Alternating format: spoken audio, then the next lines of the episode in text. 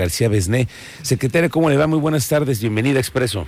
¿Cómo estás, Miguel Ángel? Muchísimas gracias. Pues aquí agradecida por la entrevista. No, no, no, agradecido a nosotros que el próximo lunes ustedes están organizando ya lo que viene siendo la fiesta de esta ciudad. Tenemos un aniversario más. ¿Cómo nos estamos preparando? Cuéntenos. Pues mira, la verdad con muchas actividades culturales, creo que es un aniversario con eh, muchos elementos que lo hacen innovador dentro del mismo tema cultural.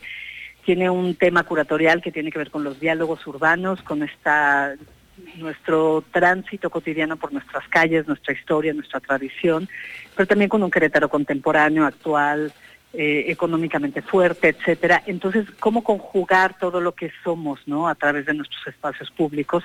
Y de ahí que realizamos una serie de acciones eh, de alguna manera para visibilizar todo esto que sí somos, ¿no? Entonces, entre los nuevos medios, la tecnología, eh, la realidad virtual, videojuegos, eh, la publicación de un libro, eventos artísticos de, talla nacional como la gala de ballet con la que iniciamos, cuando iniciamos con la feria del libro, eh, el día 20 de, 20 de julio. Ok.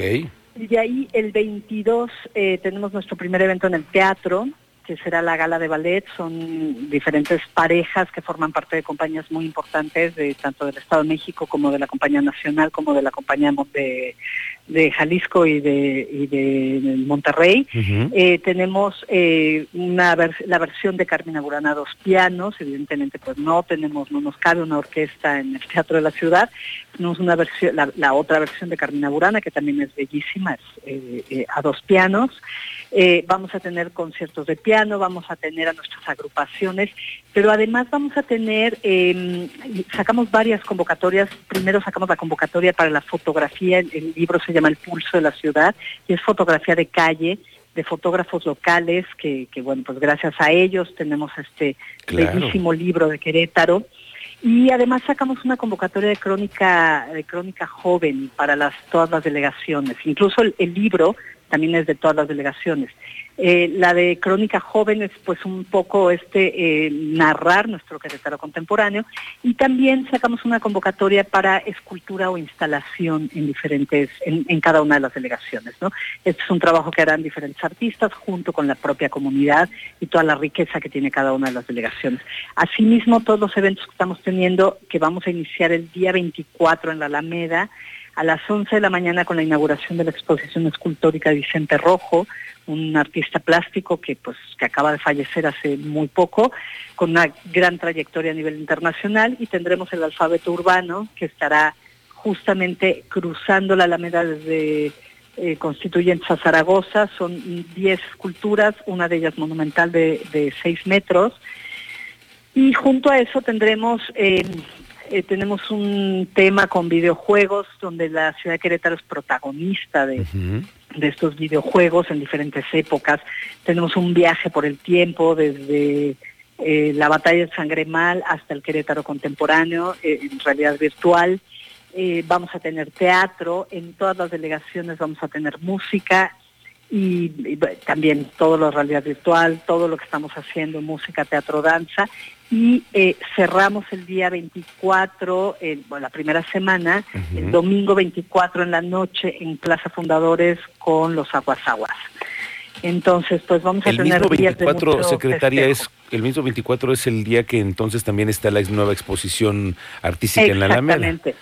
Así es, o sea, inauguramos a las 11 de la mañana, a las 4 de la tarde tenemos Carmina Burana en el teatro y a las y todos los festejos en la Alameda y a las 8 de la noche en Plaza Fundadores tenemos a los aguasamas. Ah, muy bien.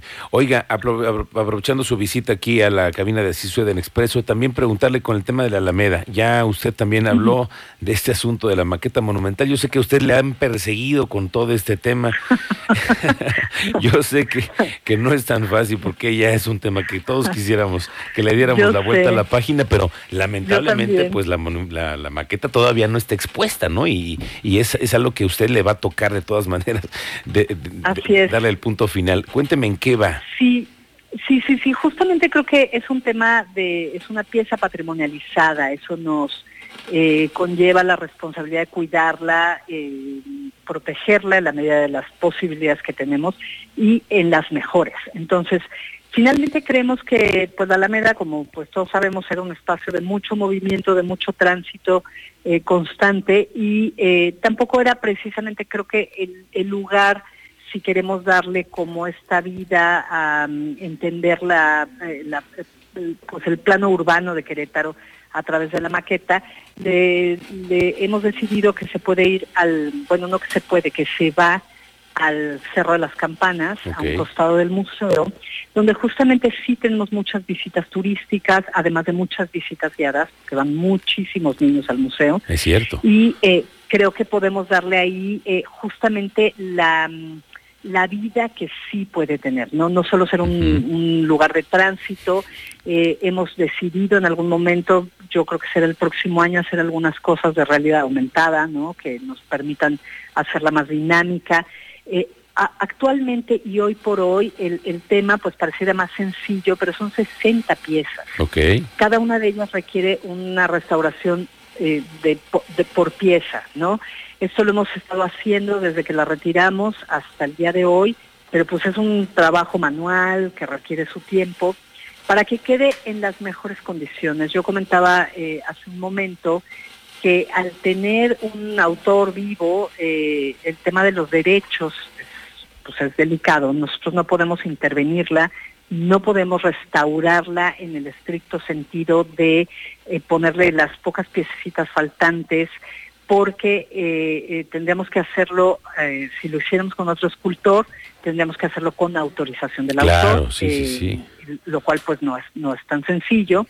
Entonces, eh, dadas las circunstancias, lo que decidimos hacerla es restaurarla, que eso sí podemos en el estricto de quitarle lo, pues el grafiti, la pintura, eh, toda la tierra, polvo que se le ha acumulado por tiempo inmemorial.